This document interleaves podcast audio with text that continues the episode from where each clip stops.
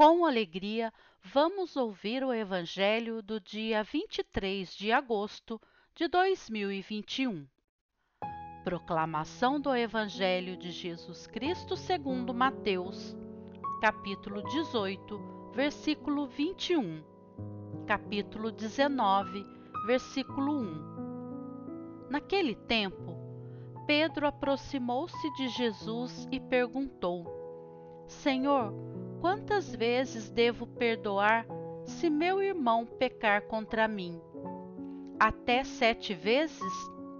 Jesus respondeu: Não te digo até sete vezes, mas até setenta vezes sete. Porque o reino dos céus é como um rei que resolveu acertar as contas com seus empregados. Quando começou o acerto, trouxeram-lhe um que lhe devia uma enorme fortuna.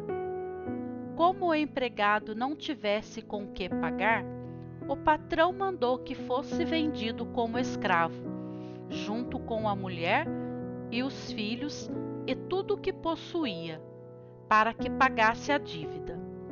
O empregado, porém, caiu aos pés do patrão e, prostrado, suplicava: Dá-me um prazo e eu te pagarei tudo. Diante disso, o patrão teve compaixão, soltou o empregado e perdoou-lhe a dívida. Ao sair dali, aquele empregado encontrou um dos seus companheiros que lhe devia apenas cem moedas. Ele o agarrou e começou a sufocá-lo, dizendo: Paga o que me deves. O companheiro, caindo a seus pés, suplicava: Dá-me um prazo e eu te pagarei. Mas o empregado não quis saber disso. Saiu e mandou jogá-lo na prisão, até que pagasse o que devia. Vendo o que havia acontecido, os outros empregados ficaram muito tristes. Procuraram o patrão e lhe contaram tudo.